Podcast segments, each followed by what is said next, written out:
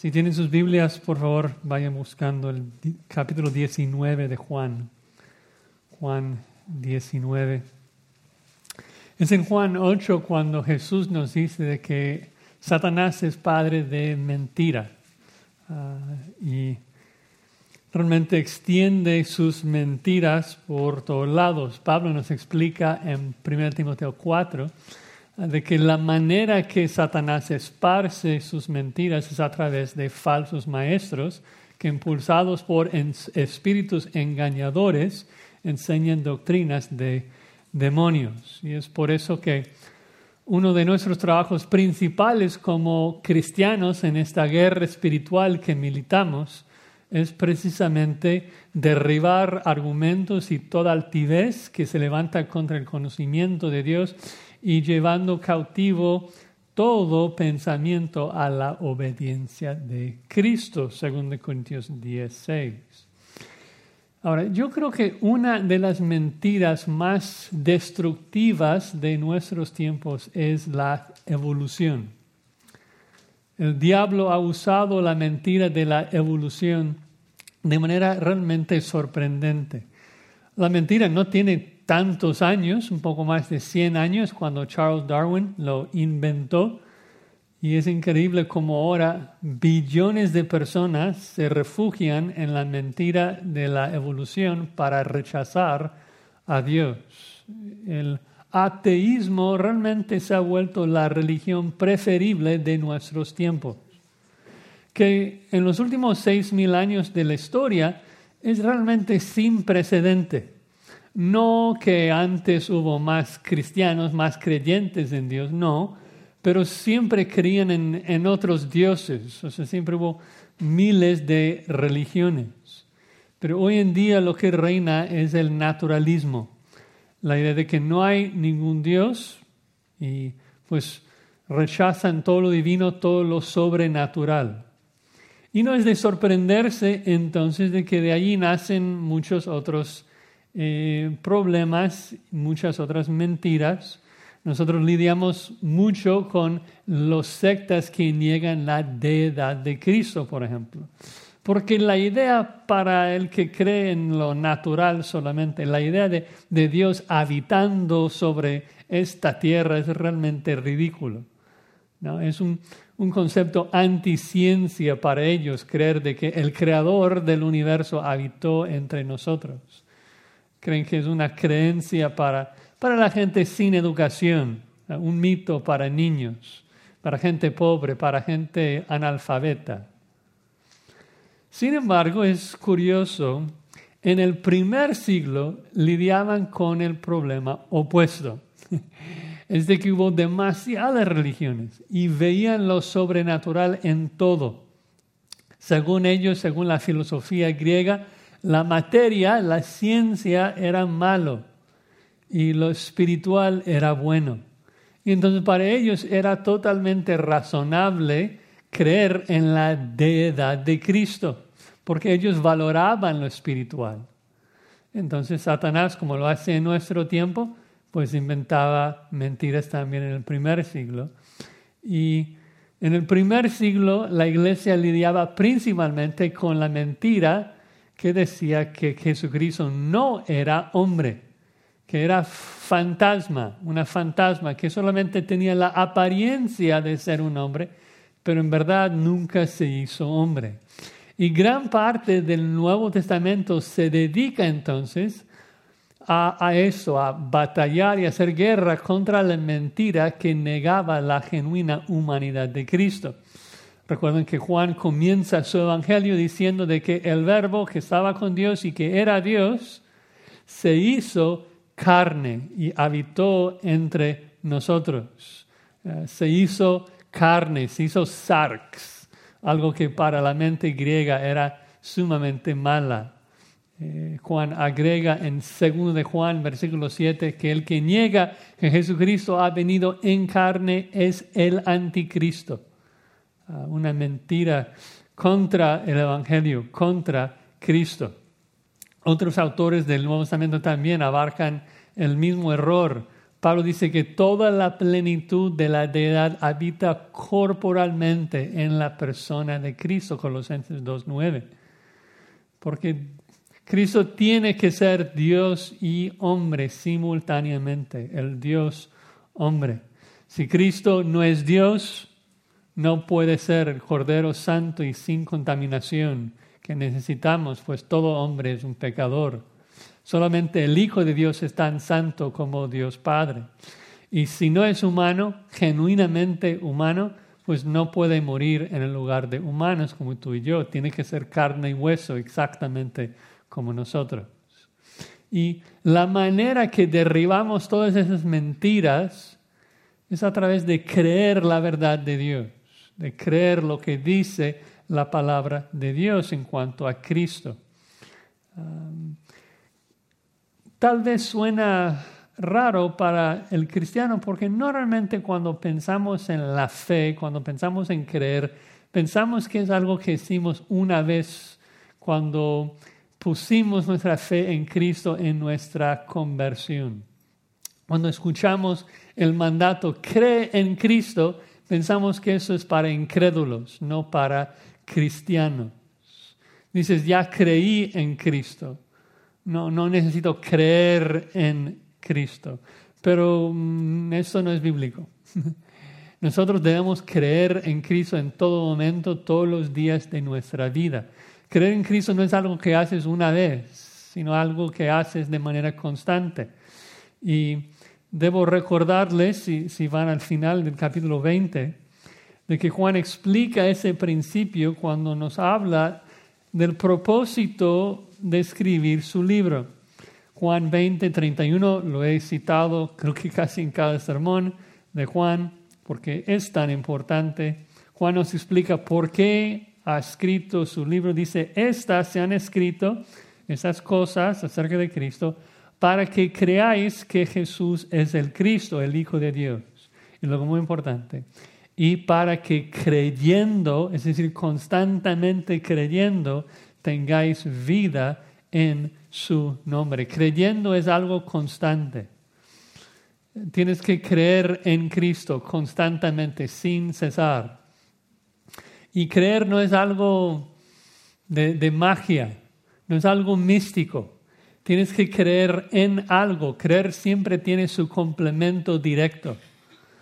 Uh, fe tiene ese objeto, tienes que creer en Cristo. Y para creer en Cristo en todo momento tienes que meditar en quién es y lo que ha hecho por ti. Tienes que pensar constantemente, meditar quién es Jesús según la escritura y qué ha hecho Jesús por mí. Tienes que pensar en esos datos históricos. Hebreos 11 dice que la fe es la convicción de lo que no se ve. Tenemos que, leer la escritura, ver la descripción del Evangelio y, creerlo. Y eso es el propósito de Juan. Juan quiere exaltar a Cristo, quiere describir su vida, describir su ministerio, para que nosotros podamos creer en Él en cada momento, estar creyendo en Él. Y el atributo de Cristo que, Juan resalta en el párrafo que nos toca ver en esta mañana es precisamente la humanidad de Cristo. De que Cristo vivió una vida humana, totalmente humana, de que murió y que fue sepultado para salvarnos de nuestro pecado. Veremos los, datos históricos aquí de la muerte y sepultura de Cristo y nuestro trabajo es pedir que Dios nos dé fe para estar creyendo en ese Cristo en todo momento. No, no podemos creer en Cristo sin comprender y meditar en esos datos históricos. Entonces en Juan 19, 31 al 42 veremos dos verdades históricas del Evangelio que debemos de creer todos los días dos verdades históricas del Evangelio que debemos creer todos los días. Primero, que Cristo murió conforme a la Escritura. Cristo murió conforme a la Escritura y segundo, Cristo fue sepultado conforme a la Escritura. Cristo murió, Cristo fue sepultado. Ahora, Estamos en Juan 19, 31. Les recuerdo de que en el verso 30 Cristo ya murió. En el verso 30 Cristo dijo, consumado es, y habiendo inclinado la cabeza, entregó su espíritu. Entonces en el versículo 30 Cristo ya murió alrededor de las 3 de la tarde. Y ahora Juan dice en el versículo 31. Entonces los judíos, por cuanto era la preparación de la Pascua, a fin de que los cuerpos no quedasen en la cruz en el día de reposo, pues aquel día de reposo era de gran solemnidad, rogaron a Pilato que se les quebrasen las piernas y fuesen quitados de allí. Vinieron pues los soldados y quebraron las piernas al primero y asimismo al otro que había sido crucificado con él. Mas cuando llegaron a Jesús, como le vieron ya muerto, no le quebraron las piernas. Pero uno de los soldados le abrió el costado con una lanza y al instante salió sangre y agua. Y el que lo vio da testimonio y su testimonio es verdadero. Y él sabe que dice verdad para que vosotros también creáis. Porque esas cosas sucedieron para que se cumpliese la escritura, no será quebrado hueso suyo. Y también otra escritura dice, mirarán al que traspasaron. Después de todo esto, José de Arimatea, que era discípulo de Jesús, pero secretamente por medio de los judíos, por miedo de los judíos, rogó a Pilato que le permitiese llevarse el cuerpo de Jesús. Y Pilato se lo concedió. Entonces vino y se llevó el cuerpo de Jesús. También Nicodemo, el que antes había visitado a Jesús de noche, vino trayendo un compuesto de mirria y de aloes, como cien libras. Tomaron pues el cuerpo de Jesús y lo envolvieron en lienzos con especias aromáticas, según es costumbre sepultar entre los judíos. Y en el lugar donde había sido crucificado había un huerto, y en el huerto un sepulcro nuevo, en el cual aún no había sido puesto ninguno. Ahí pues, por causa de la preparación de la Pascua de los judíos y porque aquel sepulcro estaba cerca, pusieron a Jesús. Vamos a orar. Señor, te rogamos que tu Espíritu Santo nos ilumine y nos dé ojos para ver a nuestro Señor crucificado y sepultado que podamos apreciar esos datos históricos de que Cristo vivió en esta tierra y que murió y fue sepultado. Y que Señor tú nos ayudes también a ver las implicaciones teológicas de esos sucesos, de que fuimos perdonados aquel día, de que fuimos limpiados, de que fuimos justificados y ahora gozamos de tu perdón, tu gracia, de tu favor. Gracias, Padre, por enviarnos a tu Hijo unigénito. Gracias por tu Espíritu que nos revela la hermosura de Cristo. En su nombre oramos. Amén. Bueno, repasando un poquito, recuerdan en la sección anterior vimos cuatro características de nuestro Señor Jesucristo. Primero, que es rey. A un Pilato, un pagano incrédulo, escribió rey de los judíos sobre su cruz. Ese rey es especial porque de manera voluntaria él fue a la cruz, él murió eh, voluntariamente y lo hizo para cumplir su propósito de clavar nuestro pecado sobre su cruz. Tú y yo merecemos morir por nuestro pecado, así que Cristo toma nuestro pecado, lo clava sobre su cruz y muere en nuestro lugar. También vimos cómo Juan resalta, como veremos también hoy, de que Cristo cumple con toda la escritura aún detalles que parecen ser insignificantes, como los soldados echando suertes para los vestidos de Jesucristo. Y si Cristo murió conforme a la Escritura, y si fue sepultado conforme a la Escritura, y si resucitó conforme a la Escritura, volverá conforme a la Escritura. También vimos la compasión de nuestro Señor, que aún en la hora de su muerte, de gran dolor, se preocupa por el bienestar de su mamá y lo pone, la pone bajo el cuidado de Juan.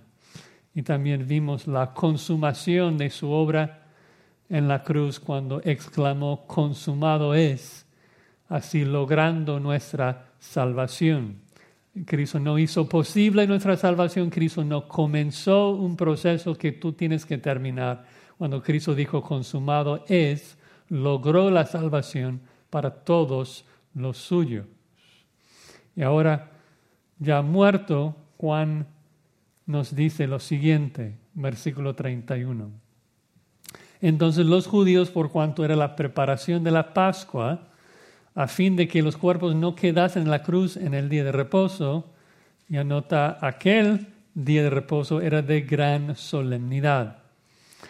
Esos judíos que menciona sería el Sanedrín, los líderes judíos, ni siquiera la preparación de la Pascua, es decir, este, el día viernes, no querían que los cuerpos se quedasen en la cruz durante el día de reposo. ¿Cómo, cómo es esto? Bueno, la Pascua, según la ley, según la Torah, siempre se celebra el día 15 de Nisan, el primer mes del calendario hebreo.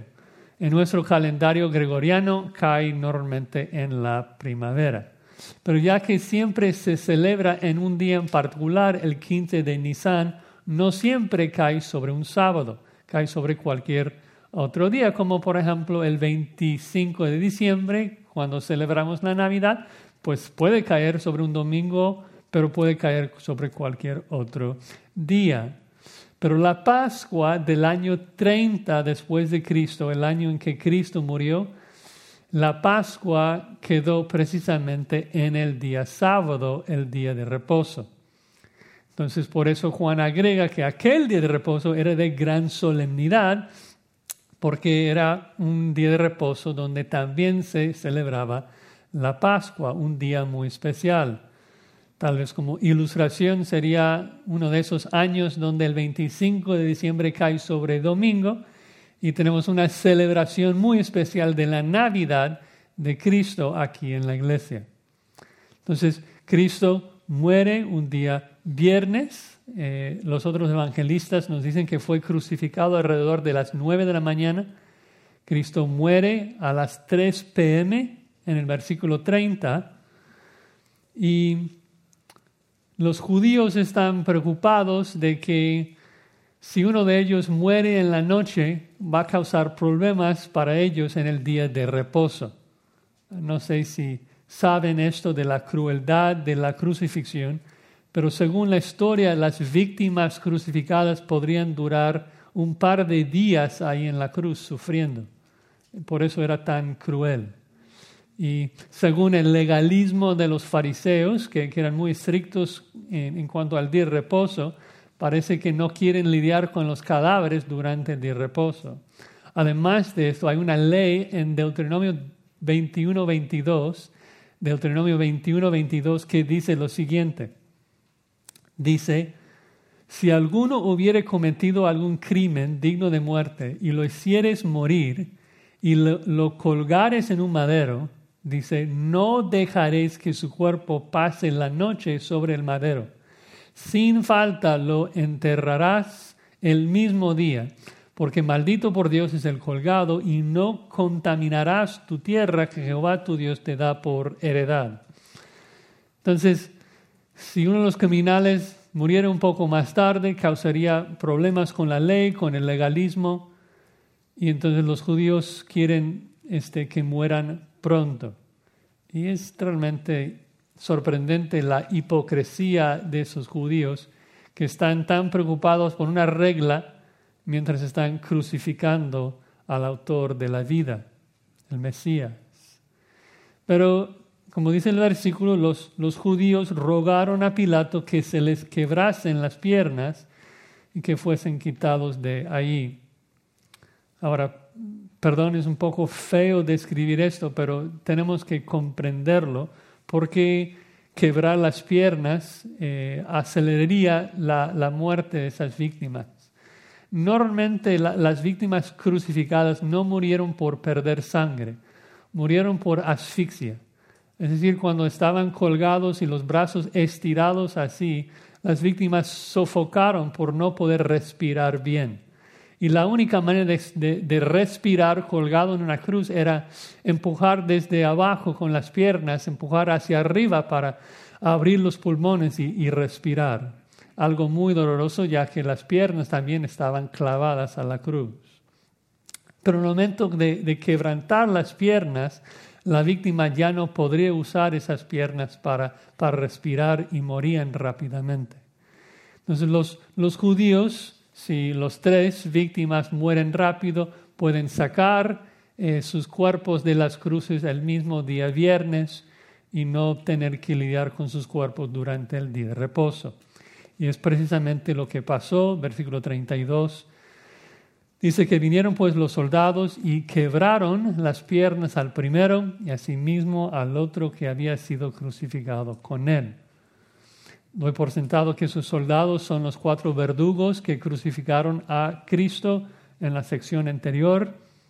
Entonces van y quiebran las piernas del primero, también quiebran las piernas del, otro malhechor. Y Jesús está en medio de esos dos malhechores. Yo doy por sentado que los verdugos le pasaron este, porque ya vieron, ya pensaron que era muerto pero después de quebrar las piernas de los otros dos, regresan a Jesús para verificar. Y dice versículo 33 que cuando llegaron a Jesús, como le vieron ya muerto, no le quebraron las piernas. Ahora, muy importante por la mentira de Satanás, de que algunos dicen que Cristo realmente no murió, que entró en coma y luego se despertó en la tumba hay que entender que esos son verdugos. Y suena, suena feo, pero su trabajo completo, el tiempo completo es torturar y matar personas. Ellos no se van a equivocar en, creer de que Cristo está muerto cuando no lo es. Ellos podrían perder su vida si hacen algo mal. Y aún así, para estar 100% seguro, noten el versículo 34 que dice que uno de los soldados le abrió el costado con una lanza y al instante salió sangre y agua. Ahora se puede batir exactamente dónde entró la lanza, eh, no, no lo sabemos.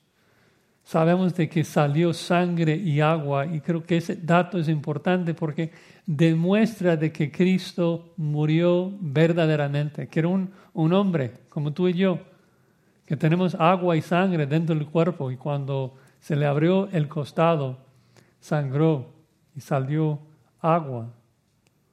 Esa teoría absurda, como dije, que Cristo entró en coma y luego se despertó en la tumba, no tiene ningún sentido.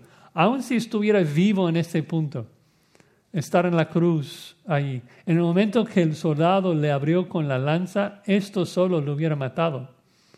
en el primer siglo no, no, no sería posible sobrevivir después de eso. Entonces Juan está enfatizando, o sea, él ve esto, él lo recuerda, está enfatizando lo que pasó, que Cristo, un hombre genuino, verdaderamente murió. No, hay, no hay por qué simbolizar el, el, agua y la sangre, el punto es simplemente ver de que esto es lo que aconteció. Y Juan enfatiza su, su testimonio. Vean el versículo 35. El que lo vio da testimonio. Su testimonio es verdadero. Y Él sabe que dice verdad para que vosotros también creáis. Juan estuvo presente. Juan está diciéndonos lo que vio. Su testimonio es verdadero. Él dice, el que escribe sabe que dice la verdad, no miente. Él comienza su epístola de manera muy similar. Dice, lo que hemos oído lo que hemos visto con nuestros ojos, lo que hemos contemplado y palparon nuestras manos, eso, eso os anunciamos. Es decir, que estamos anunciándonos exactamente lo que vimos. ¿no? Juan no inventa, simplemente nos está narrando lo que vio. ¿Y por qué lo está haciendo así? dice, para que vosotros también creáis, para que creamos en Cristo, para que creamos en la persona de Cristo.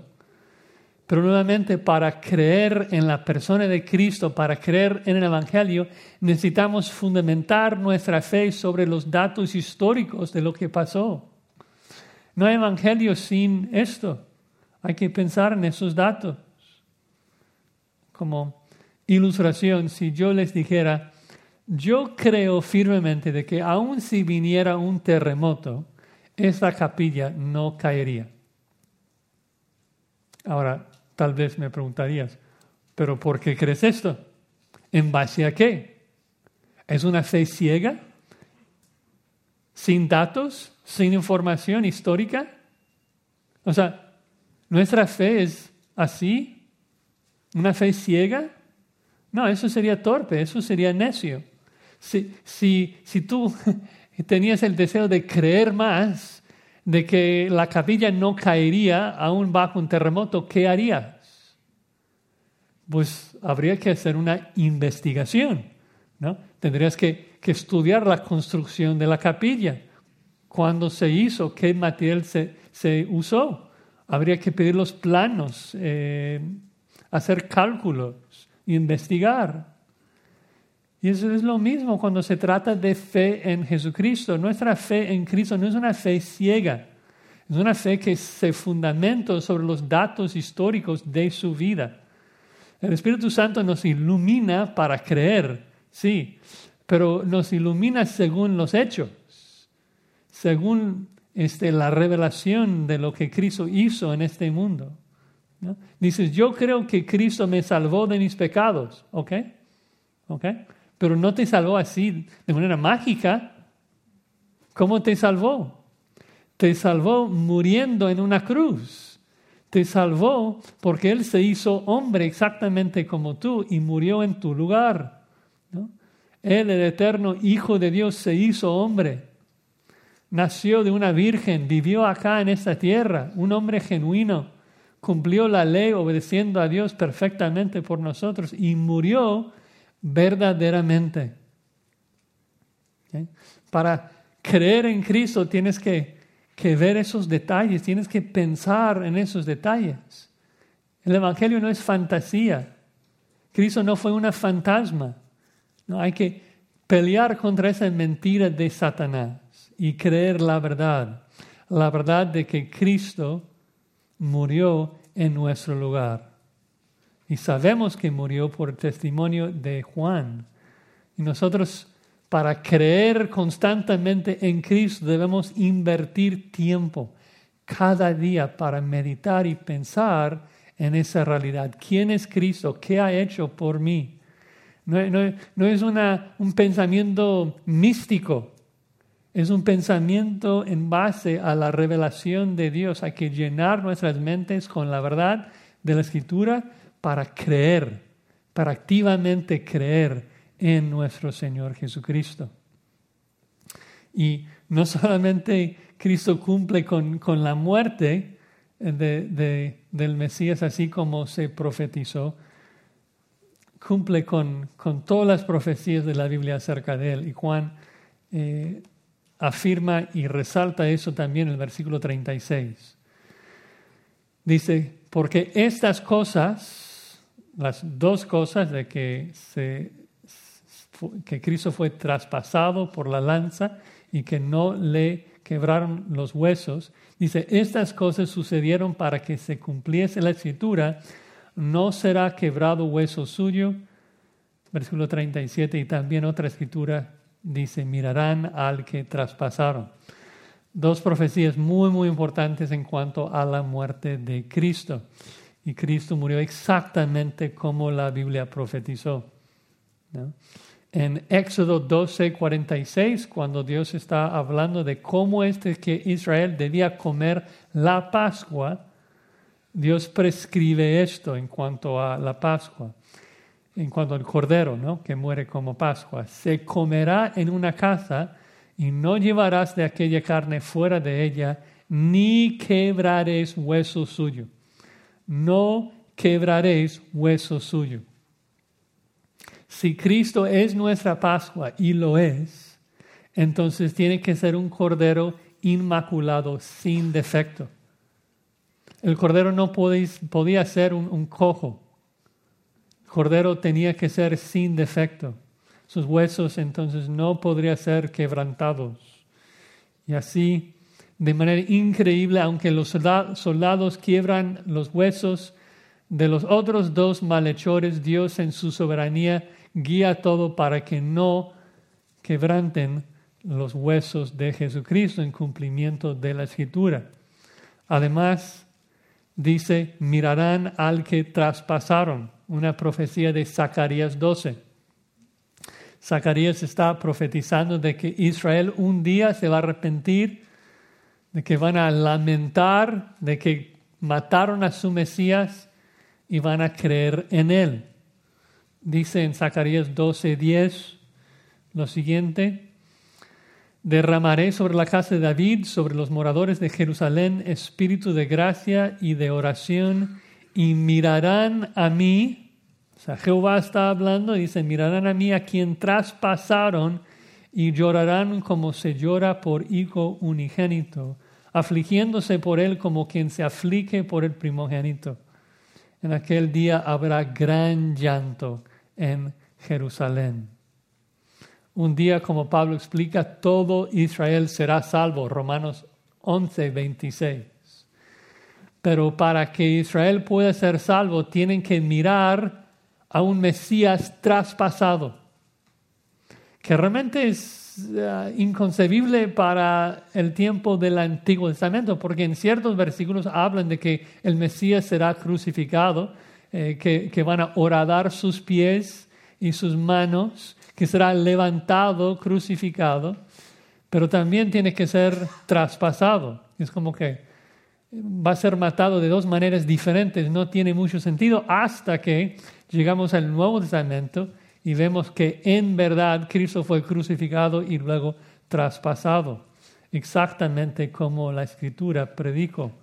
Es realmente increíble los detalles y hay que creer esto. Hay que estudiar esto, hay que meditar en esto. Hay que creer todos los días de que Cristo murió por nosotros conforme a las escrituras. Y para eso tienes que empezar con lo histórico, con los datos históricos de que el Hijo de Dios murió. Luego puedes meditar en las implicaciones teológicas de que nuestro pecado fue borrado, de que recibimos el perdón de Dios, el favor de Dios, pero no puedes llegar a lo teológico sin el fundamento de los hechos históricos. Cristo murió. Y ahora, segundo punto, Cristo fue sepultado. Cristo fue sepultado conforme a las escrituras, versículo 38. Dice, después de todo esto, José de Arimatea, que era discípulo de Jesús, pero secretamente por, medio de, por miedo de los judíos, rogó a Pilato que se le permitiese llevarse el cuerpo de Jesús. Y Pilato se lo concedió. Me da, me da esperanza esto. Ver de que José de Arimatea, que hasta este punto ha sido un cobarde, que ha seguido a Jesucristo, pero secretamente con vergüenza, no dijo a nadie que era discípulo de Cristo por miedo de las consecuencias, que estuvo en el, en el lugar muy peligroso de estar avergonzado de Cristo. Cristo dice en Lucas 9, el que se avergonzare de mí y de mis palabras, de éste se avergonzará el Hijo del Hombre cuando venga en su gloria. Peligroso. Y eso era José de Arimatea, avergonzado de Cristo. Pero de manera increíble, ahora después de la muerte de Cristo, cuando no hay nada de qué ganar, o sea, Cristo está muerto, y, no veo que, que, José creía en la resurrección de Cristo. Creo que no, no, no gana nada por confesar a Cristo ahora en un sentido, pero toma un riesgo increíble lidia con el oprobio de los judíos y va a Pilato y pide el cuerpo de Cristo, requiere muchísima valentía. Marcos dice que vino osadamente a Pilato y pidió el cuerpo de Cristo. Así que hay, hay esperanza para cobardes como tú y como, como yo. Debemos ver este ejemplo de ese hermano José, rechazar la aprobación del mundo y honrar a Cristo. Dice que entonces vino y se llevó el cuerpo de Jesús. ¿No? Qué, qué valentía. ¿Dónde está Pedro en ese momento? ¿Dónde están los otros discípulos? Dice, bueno, pero Juan estuvo presente. Sí, presente, pero callado, no dijo nada. Juan, no hizo nada Juan. José de Arimatea sí. Y, creo que Dios escribe su nombre allí completo para ponerlo como ejemplo para todo el mundo de que este hombre José de Arimatea no tuvo vergüenza de Jesús en su muerte. Agrega el versículo 39 que tuvo un amigo, otro cobarde. Versículo 39, también Nicodemo, el que antes había visitado a Jesús de noche, seguramente también por temor de los judíos, vino trayendo un compuesto de mirra, de mirra, perdón, y de aloes como 100 libras. Parece que los dos juntos tuvieron ese plan Nicodemo ya lo conocemos de Juan 3 y parece, sí, o sea, Nicodemo tuvo la misma situación con temor. Por eso creo que Juan resalta, nos recuerda que vino de noche. Pero aparentemente en algún momento dado José y Nicodemo se dieron cuenta que los dos eran discípulos. Recuerden que José no, este, no consentía con la crucifixión. Entonces seguramente Nicodemo, uy, otro. Y tan importante, aunque los dos eran cobardes solos, juntos eran valientes. Y creo que eso es un principio importante para nosotros. Por eso es importante estar juntos, de reunirnos. Te das cuenta de que cuando estás solo es difícil evangelizar. Y cuando estamos en un grupo, cobramos ánimo para honrar al Señor. Nos ayudamos mutuamente. Ahora, otro dato importante es la cantidad de especias, mirra y aloes, ah, obviamente para lidiar con el olor de la descomposición del cuerpo. Dice que usaron 100 libras. Es mucho, mucho, muy caro. Mateo comenta que José era un hombre rico. Ahora los comentaristas dicen 100 libras es exagerado. ¿no? Obviamente los escépticos piensan que es una exageración. Pero algo interesante, otros comentaristas mencionan de que lo que usaron para enterrar a reyes del primer siglo era precisamente 100 libras de especias. Y creo que es el punto, de que José y Nicodemo honran a Cristo como rey en su muerte. Pilato sabe, perdón, Pilato no sabe, pero escribió de que Cristo es rey de los judíos. Y aunque José y Nicodemo no tenían el valor de tratarlo como rey en su vida, sí lo hacen en su muerte. Entonces, versículo 40 dice que tomaron pues el cuerpo de Jesús y lo envolvieron en lienzos con especias aromáticas, según es costumbre sepultar entre los judíos. Juan enfatiza de que trataron al cuerpo de Jesús como tratan a cualquier otro cuerpo judío en la época. Es decir, nuevamente no, no hay nada especial en cuanto a la humanidad de Cristo. Él murió como cualquier otro hombre en un sentido y fue a la tumba como cualquier otro hombre. Agrega versículo 41. Y en, y en el lugar donde había sido crucificado había un huerto. Y en el huerto un sepulcro nuevo que pertenecía a José de Arimatea, lo sabemos por, por los otros evangelios, en el cual aún no había sido puesto ninguno. Entonces, perdón, otra vez es un poco grotesco pensar en eso, pero creo que es necesario. La costumbre de los judíos era poner un cadáver en una tumba y luego después de un par de meses, cuando la carne se, se había descompuesta, ponen los huesos este, en una caja y ya pueden usar la tumba para otros cadáveres. Y una tumba pertenecía a una familia y pues lo usaron para, para muchas personas, o sea, tus abuelos, tus tus tatarabuelos, o sea, todos usando la misma tumba. Eh, en este caso, José era rico y había comprado su propio sepulcro que nunca había sido usado. Que en un sentido dices no tiene mucho sentido, o sea, la persona está muerta cuando entra en la tumba, no, no importa. Pero la gente es supersticiosa en cuanto a esas cosas y si tenía el dinero de hacerlo, pues compró su propia tumba, que es otro dato increíble y sorprendente de que aún en su sepultura Cristo está cumpliendo profecías, porque controla todo aún en su muerte. En Isaías 53, que es un capítulo que conocemos bien porque predice este, la crucifixión a, un detalle increíble, pero en el versículo 9 hay un dato muy interesante Muchos lo están buscando, entonces está bien. Isaías 53, 9. Está hablando de, de, después de la muerte de Cristo, está hablando de su sepultura. Y observen lo que dice Isaías 53, 9. Y se dispuso con los impíos su sepultura, mas con los ricos fue en su muerte. Cristo fue enterrado como un rico. Y Juan nos dice, así fue, exactamente como fue profetizado. Así Cristo fue a la tumba. Finalmente, versículo 42, Juan 19, 42. Allí pues por causa de la preparación de la Pascua a los judíos y porque aquel sepulcro estaba cerca, pusieron a Jesús. El lugar estuvo cerca, entonces tenía sentido, los judíos y Pilato aceptaron porque permitió eh, que pudieran sacar los, el cadáver de Jesús de, de, la cruz y ponerlo en la tumba antes del día sábado y así no profanar el día de reposo.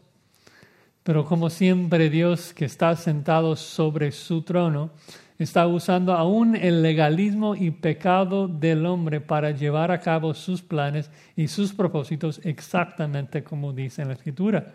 Cristo tenía que morir rápido, Cristo tenía que ser sepultado el mismo viernes antes del día de reposo. ¿Por qué? Porque ya fue profetizado en el Antiguo Testamento, porque Cristo mismo ya había dicho de que iba a estar en la tumba tres días. ¿Recuerdan? Mateo 12, versículo 40. Cristo dice, porque como estuvo Jonás en el vientre del gran pez tres días y tres noches, así estará el Hijo del Hombre en el corazón de la tierra tres días y tres noches. Por si no lo sabían, la frase tres días y tres noches es un, dicho judío que significa tres días, parte de tres días, no significa 72 horas. Eh, siempre se usa en la Biblia, se usa en Esther y en otras partes para referirse a tres días.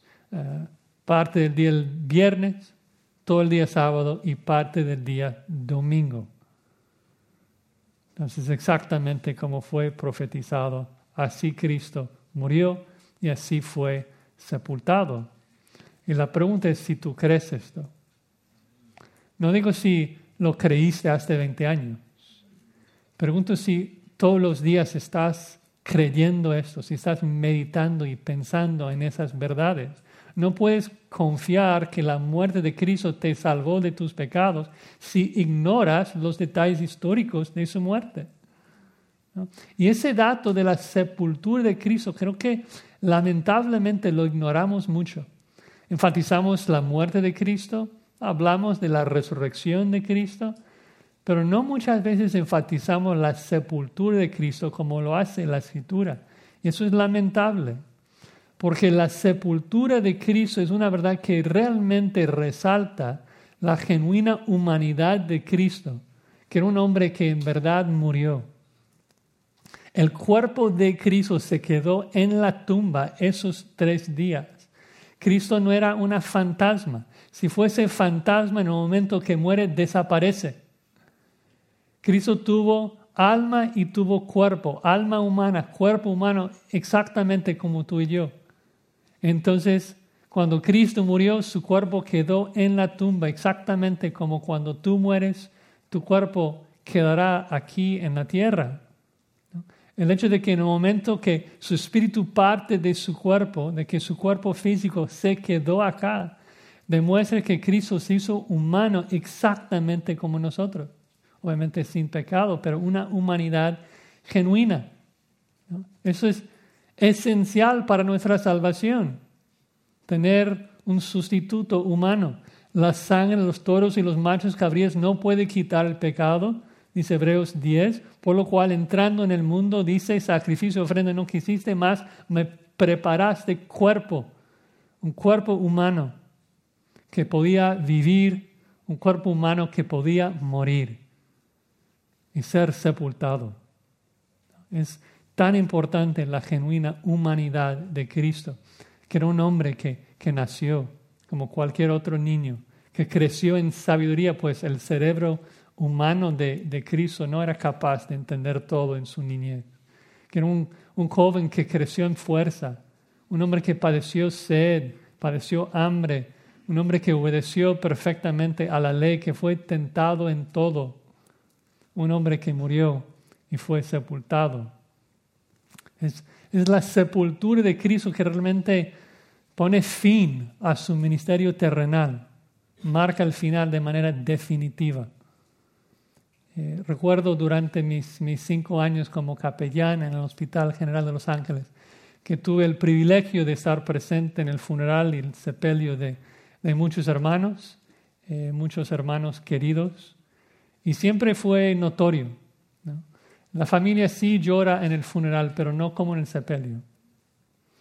Sí llora en el funeral, pero hay, hay algo diferente cuando ves a tu ser querido en ese ataúd descender debajo de la tierra. Escuches un grito único cuando ves esto, porque eh, la finalidad, o sea, de que se acabó y, y ese, ese momento, la sepultura de alguien, es, es lo que comunica esto, de que la vida ya se acabó, ya, ya no hay más. Ahora, nosotros cuando vemos esa historia, obviamente tenemos la ventaja de saber lo que ocurre en el capítulo 20 de la resurrección de Jesucristo. Pero pongámonos en, en la piel de Juan y los discípulos que estuvieron presentes aquí en el 19, que ven el final de su amado Señor y Salvador, que murió y luego fue sepultado. Se acabó la esperanza, se acaba para ellos en ese momento no entienden todavía de que era necesario para la salvación, no entienden todavía de que Cristo va a ser resucitado. Solamente sienten el tremendo dolor de ver de que la vida del Mesías se acabó, el autor de la vida en la tumba.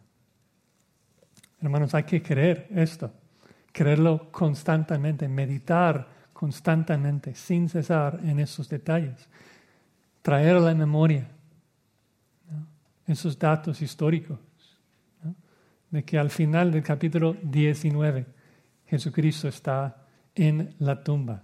Obviamente su, su espíritu, su alma está con su Padre, pero su, su cuerpo humano está en la tumba. Y la verdad es que no, no puede ser salvo sin eso. ¿no? no puede ser salvo sin un Salvador sepultado en Juan 19. Solamente así pudo probar la muerte que tú y yo merecemos. Si Cristo fuese medio humano, si Cristo había estado usando un cuerpo humano como títere, entonces no podría salvarnos. La única manera de salvarnos es si Él se hizo hombre exactamente como nosotros. Nosotros merecemos morir Nuestros cuerpos merecen estar en esa tumba y Cristo tomó nuestro lugar. Y nos toca creer esto. Nos toca creer en la muerte, la sepultura de Cristo. Obviamente también la resurrección, eso viene. Pero en este momento solamente esos dos datos históricos, que Cristo murió y que Cristo fue sepultado. Hay que apartar más tiempo, hermanos, para meditar en esos detalles, para creer activamente en Cristo. Solamente así seremos protegidos de las mentiras del diablo, solamente así seremos salvos. Así que si, si vienes esta, este día y nunca has creído en el Señor Jesucristo, nunca has experimentado el perdón que ofrece este Salvador que dio su vida para redimir a los suyos, hoy es el día de abandonar tu pecado Hoy es el día de confesar a Cristo y comenzar a creer en Él por toda tu vida. Vamos a orar.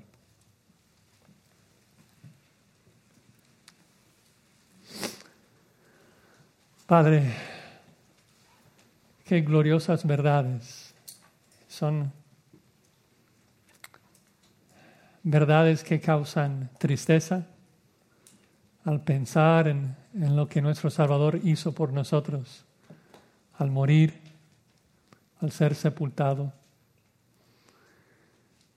Y oramos, Señor, de que permitas que ese dolor, esa tristeza, produzca arrepentimiento en nosotros, que produzca un odio por nuestro pecado que hizo que Cristo tuviera que morir. Y oramos de que esa tristeza que produce arrepentimiento se convierta en el gozo de saber que hemos recibido perdón, el gozo de saber que nuestro Cristo no se quedó en la tumba, sino que se resucitó al tercer día para mostrarnos de que Él es victorioso sobre la muerte. Él es victorioso sobre la tumba y que Él ofrece una resurrección eterna para nosotros también. Te ruego, Señor, que ministres a, tus santos en este día y que salves a los que todavía no te conocen. Lo pedimos para la gloria de Cristo. Amén.